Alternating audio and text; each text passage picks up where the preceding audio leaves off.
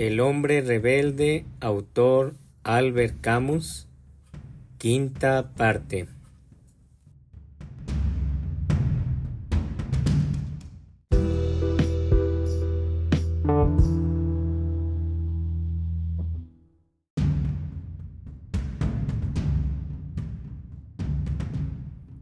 La totalidad y el proceso. Los individuos en régimen totalitario no son libres, aunque el hombre colectivo sea liberado. Se opta por llamar libertad a la esclavitud total.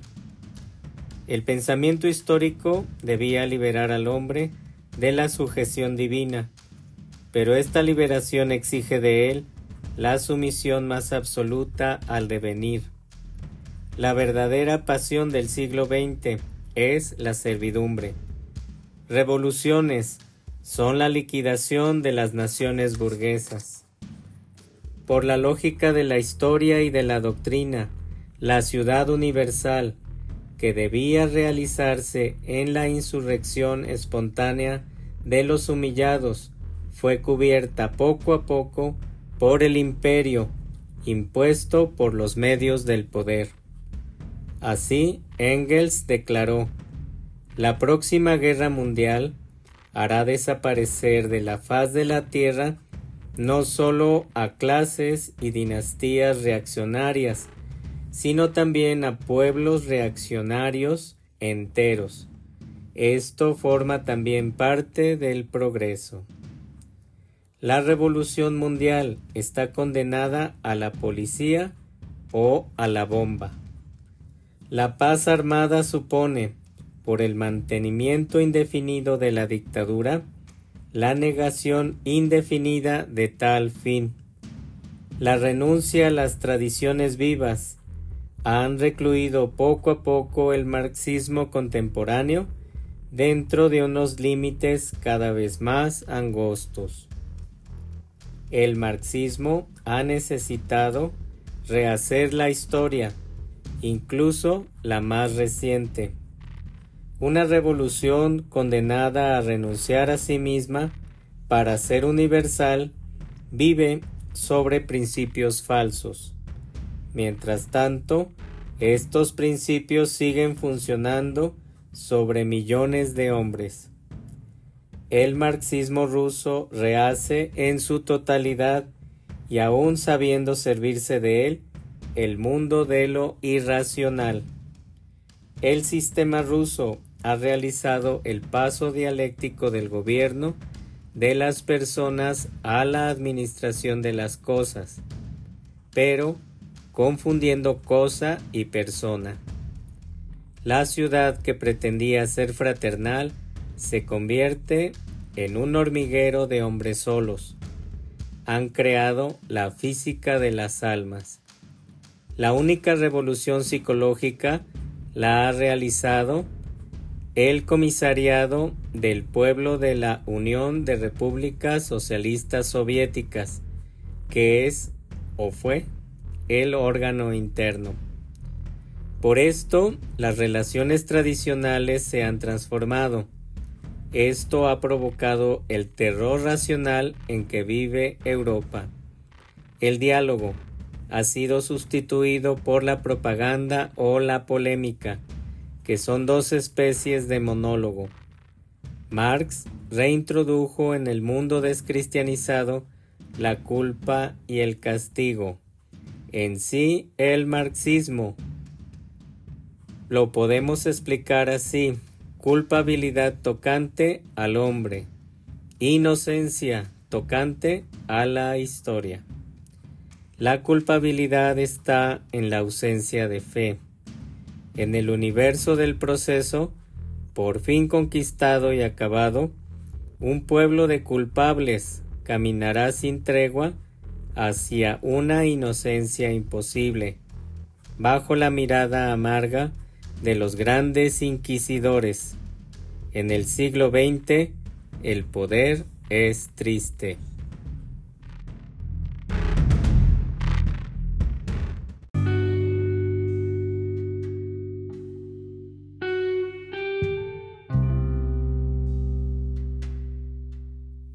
Rebeldía y revolución. La revolución de los principios mata a Dios en la persona de su representante. La revolución del siglo XX mata a lo que queda de Dios y consagra el nihilismo histórico. El fascismo quiere instaurar el advenimiento del superhombre nietzscheano. Si el hombre quiere hacerse Dios, se arroga el derecho de vida o muerte sobre los otros. La lógica de la historia consiste en mutilar cada vez más al hombre. La resolución racional es realizar al hombre total de Marx. Explicaremos el fascismo ruso. Es la exaltación del verdugo por el verdugo mismo. Ha soñado con liberar tan solo a algunos subyugando a los otros. Comunismo ruso, ¿qué es? Exalta al verdugo por las víctimas. Apunta a liberar a todos los hombres esclavizándolos provisionalmente. Tanto el fascismo como el comunismo ruso tienen la misma fuente, el nihilismo moral. Los nihilistas hoy día ocupan los tronos, ideologías de consentimiento, no de rebeldía. La revolución, obedeciendo al nihilismo, se ha vuelto en efecto contra sus orígenes rebeldes. Ahora explicamos el existencialismo ateo. Quiere crear una moral con un valor ajeno a la historia el revolucionario es al mismo tiempo rebelde. Si ya no es revolucionario, sino policía, se vuelve contra la rebeldía. Pero si es rebelde, acaba alzándose contra la revolución, de modo que hay una contradicción creciente. Todo revolucionario acaba siendo opresor o hereje. Rebeldía y revolución desembocan en el mismo dilema, o la policía o la locura. La rebeldía es el rechazo a ser tratado como cosa y ser reducido a la simple historia. Me rebelo, luego existimos, decía el esclavo. Rechazo y exaltación de una parte de la existencia del hombre. ¿Qué es la unidad? Es la reivindicación de la rebeldía. ¿Qué es la totalidad? Es la reivindicación de la revolución histórica. En vez de matar y morir para producir el ser que no somos, hemos de vivir y hacer vivir para crear lo que somos.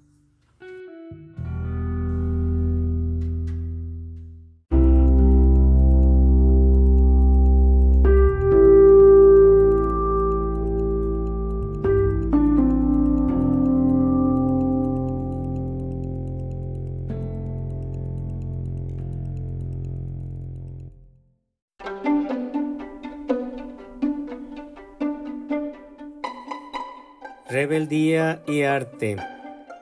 Iniciamos este tema con una frase de Nietzsche. Ningún artista tolera lo real. Pero ningún artista puede pasar sin lo real. Platón sitúa la belleza por encima del mundo. En tiempos modernos, el movimiento revolucionario coincide con un proceso contra el arte. La reforma expulsa la belleza. Rousseau denuncia en el arte corrupción. Saint-Just echa pestes contra los espectáculos y prefiere a la persona virtuosa antes que bella.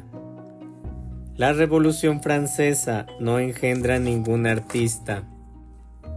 Los ansimonianos exigirán un arte socialmente útil Nihilistas rusos, Pisarev proclama la caída de los valores estéticos en provecho de los valores pragmáticos. Prefería ser un zapatero ruso antes que un Rafael ruso. Nekrasov poeta doloroso, prefiere un trozo de queso a todo Pushkin. Tolstoy pronuncia la excomunión del arte. La ideología alemana, Marx se pregunta, ¿cómo la belleza griega puede aún ser bella para nosotros? Todos los pensamientos rebeldes se ilustran en una retórica o en un universo cerrado. Mundos, las murallas de Lucrecio, los conventos, los castillos herméticos de Sade, la isla o el peñasco romántico, las cimas solitarias de Nietzsche, el océano de Rimbaud, los castillos horrorosos que renacen, la nación parapetada, el campo de concentración. El arte nos volverá a los orígenes de la rebeldía.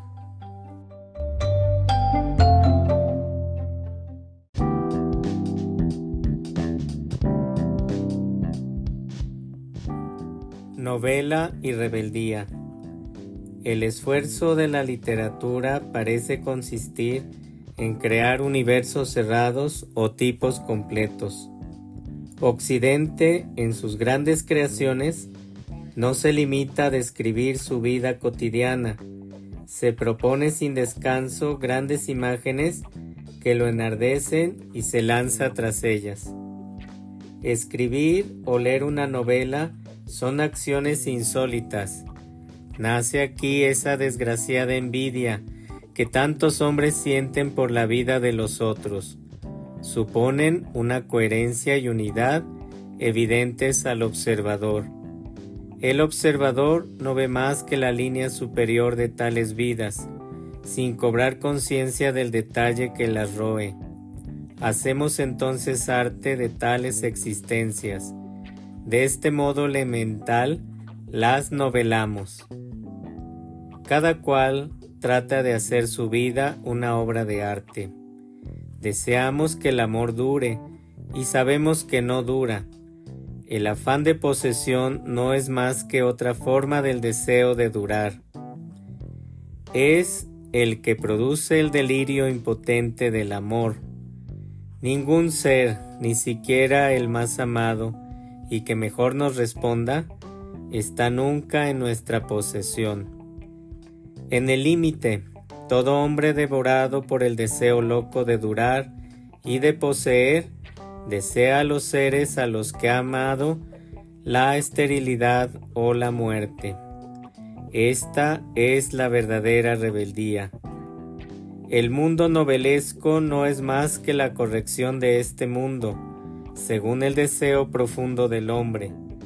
Los personajes de una novela acaban lo que nosotros no acabamos nunca.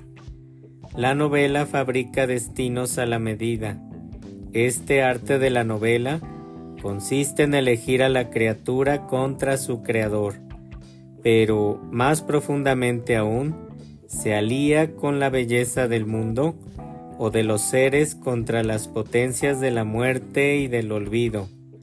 Así es como su rebeldía es creadora.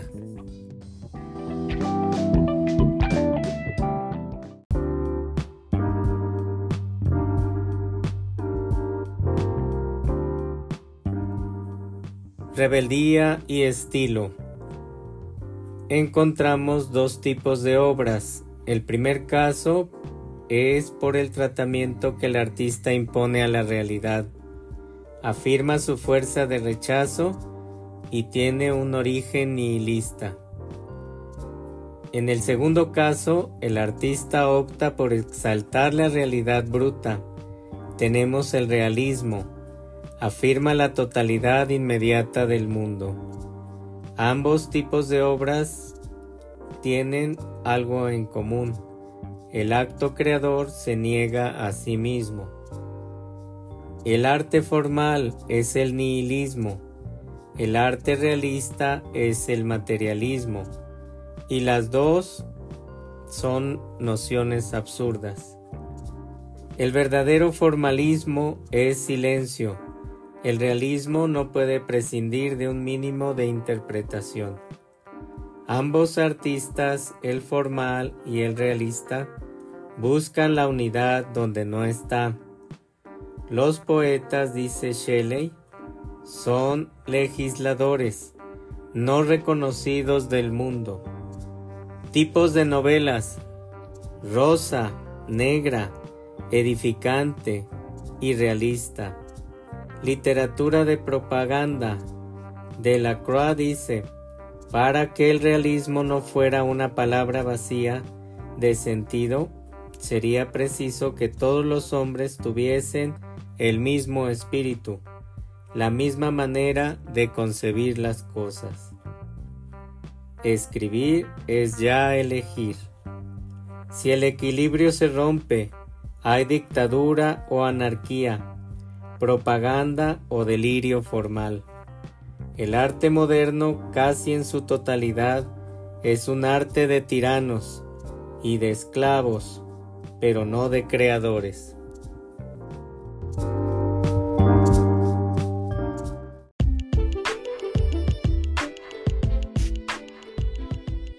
Creación y revolución. En arte, la rebeldía se acaba y se perpetúa en la verdadera creación no en la crítica o el comentario.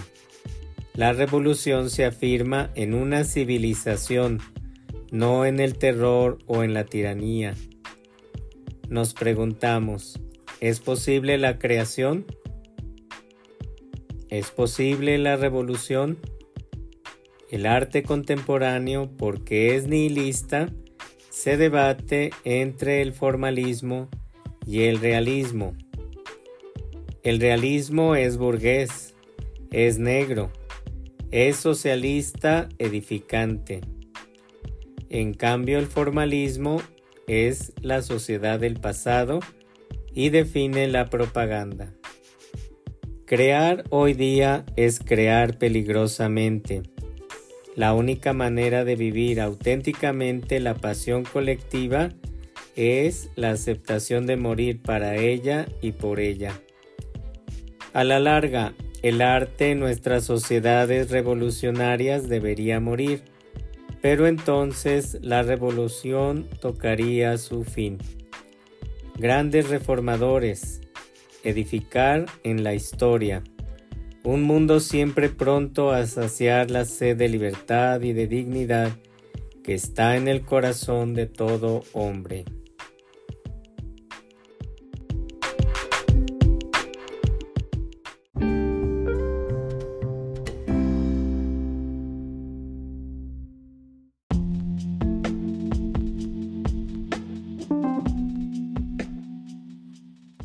Aquí termina la quinta parte de este interesante ensayo de Albert Camus, El hombre rebelde.